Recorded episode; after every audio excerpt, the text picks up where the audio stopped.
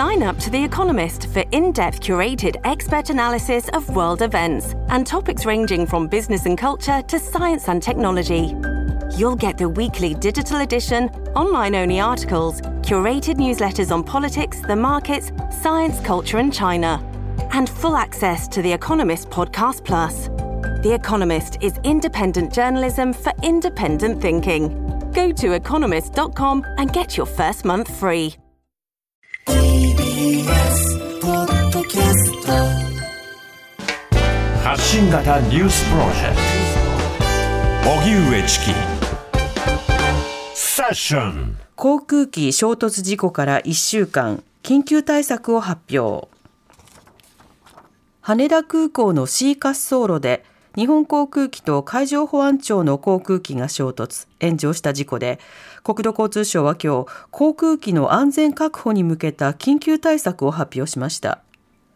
今回の事故では管制官が伝えたナンバーワンという離陸の順番を示す言葉を海保側が滑走路への侵入許可と誤って認識した可能性があることから斉藤国交大臣は当面離陸順を航空機側に伝える運用を見合わせることにしました。また羽田を含む全国7つの空港で着陸機が近づく滑走路に別の航空機が侵入した際管制官に注意を促すモニターを常に監視する担当を置くということです。斉藤国交大臣は今後航空の安全対策を検討するため有識者会議を設置し近く初会合を開くことにしています。それでは航空機事故から1週間、国交省が緊急対策を発表。この動きについて航空アナリストの鳥海幸太郎さんに伺います。はい鳥海さんこんばんは。こんばんは。よろしくお願いします。お願いしますさて、この航空機の衝突事故から1週間が経ちました。これまで分かっている経緯についてはどのようにお感じになってますか？そうですね。まあ、あの海上保安庁の飛行機がまあ滑走路に入ってしまって、まあ、えーその後、まあ JAL が衝突を回避できなかったという流れですけど、うん。もちろんこの滑走路に入ってしまって、まあ、ご侵入というのは問題はもちろんこれは大きくあるんですけど、はい。その後どうして回避ができなかったのかと、まあ、例えば、まあ、海上保安庁の飛行機ももう一人、これ、2人パイロット乗ってますので、うん。もう一人のパイロットが気づかなかったということ、それとあと JAL 機側も、まあ、40秒ぐらい、まあ、海上保安庁の飛行機が滑走路上で待機してましたけど、はい。えーそのあたり、この40秒の間に、えー目視でこれを気づくことができなかったのかということ、そして、えー管制塔の方も、えーこのご侵入っていうのに、まあ、気づかなかったということ、まあ、この3つの、まあ、回避できる可能性があったものが全部できなかったということで、まあ、今回起こってしまったと、うんもちろんご侵入というヒューマンエラーっていうのはこれ問題だと思いますけど、はい。回避ができなかったことについても、やはり、えー今回考えていかなければいけないかなと思います。うんまあ、そうした事故を避けられる体制、どういうふうに作れるのかということですが、これまでもあの複数回、まあ、いろんな会見が開かれてきました。あのこれらの会見、ご覧になっていかがでしょうか？そうですね、私もあの日本航空側の会見とか、あとまあ大臣の会見も聞いておりましたけど、まああのやはり JAL 機がやっぱり直前まで気づかなかったっていう、まあ、そういったところもそうですし、うん。あとまあやっぱりその管制官に関しても、このえー滑走路に入ったときに、まあ、画面に表示はされるけど、まあ、そのアラームとかなかったとか、はい。まあ、やっぱりそういったところで、やはりあの通常の運用としては適切な措置を取っていたということはもう間違いないんですが、うんこういうやっぱりイレギュラー時のところに対応が、えー今回のそこまで、まあ、手が回らなかったってわけじゃないですけど、はいまあ、そこに気づかなかったっていうことに、やっぱりここがまあ大きな、まあ、今回の課題かなというふうに思います。うん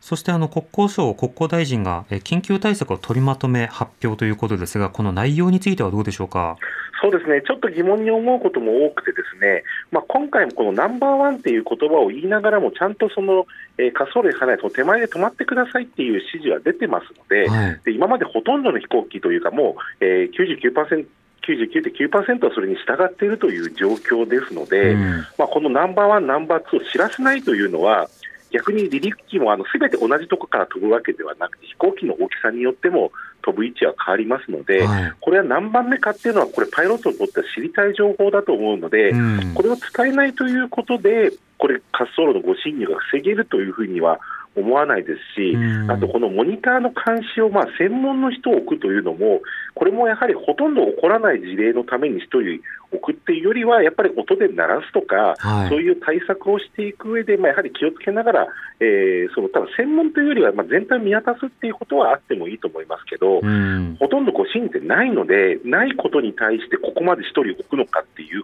それも全国7空港、はい。えーこれはもうあの抜本的な対策には、えーならずに、もっとそういう機械的に、まあ、そういうのを知らせるようなところっていうのを考えていくっていうことがやっぱり必要じゃないかなと思います。うん、これ、アラートを鳴らすなどの技術的な対応というのは、あのこれはこれ自体は難しくなくできるんでしょうか？そうですね、まあ、表示画面に表示ということ、色が変わるということまではすでにできているという状況ですので、はいそこの色の部分っていうところでまたアラームを鳴らすっていうことっていうのは、えーこれは、まあ、あの可能ではないかというふうに推測はできると思います。うん、なるほど。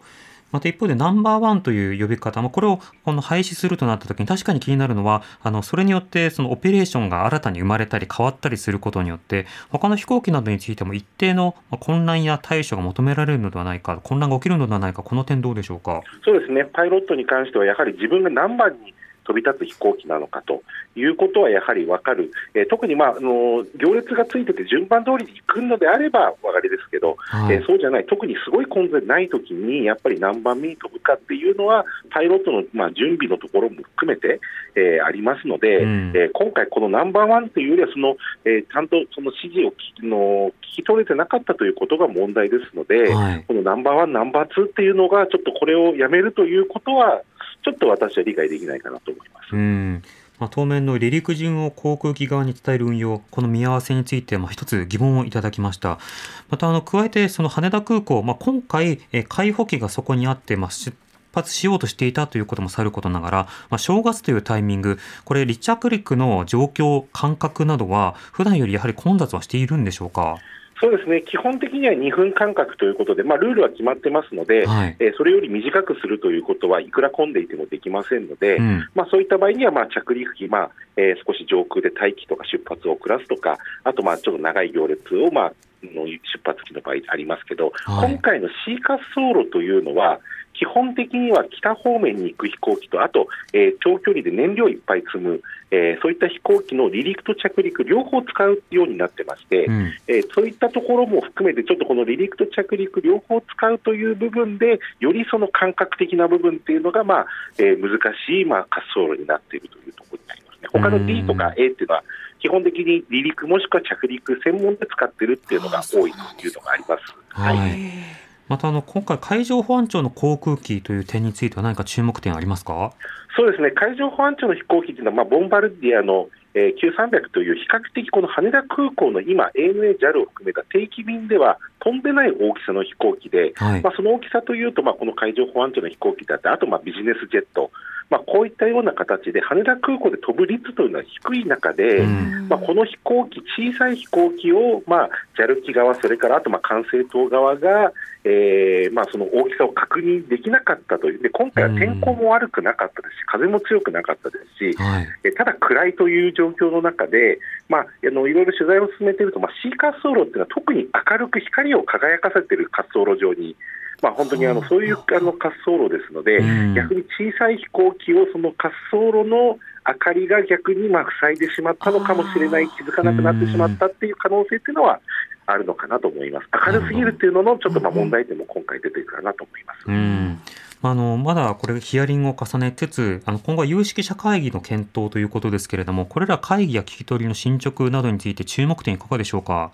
そうですね、やはりこの誤侵入っていうのは起こってしまうということは、これ、ゼロにするというのはやはり難しいと思います。はい。そういった中で、もし誤侵入した時の回避をする方法、やはり今回もこれができていれば、回避は決して不可能な、まあえー秒数ではないかったと思いますので、うんまあ、そういったところを含めて、このヒューマンエラーに対する、まあ、対処策、えーまあ、今回、えー離陸する、まあ、この、えー海上保安庁の飛行機のパイロットが着陸が来てるのが気づかなかったと言ってますけど、はい。必ず普通、パイロットって右側を見て着着陸機がいるかっていうのを確認するというのが一般的ですので、うんちょっとそういったところも含めて、えー滑走路に入るときに、まあ、あのこれは車の運転もそうですけど、やはりちゃんとしっかり、特に信号のないところは見ますよね。うんだからそういうようなもう初歩的な部分ってことも改めて、まあ、普通はでもありえないっていうふうにおっしゃってる、まあ、航空関係者の方もいらっしゃいます。うんこれパイロットの訓練の話というよりやはりシステムとして対策を強化ということが、まあ、あの一つ現実的ということになるわけでしょうか。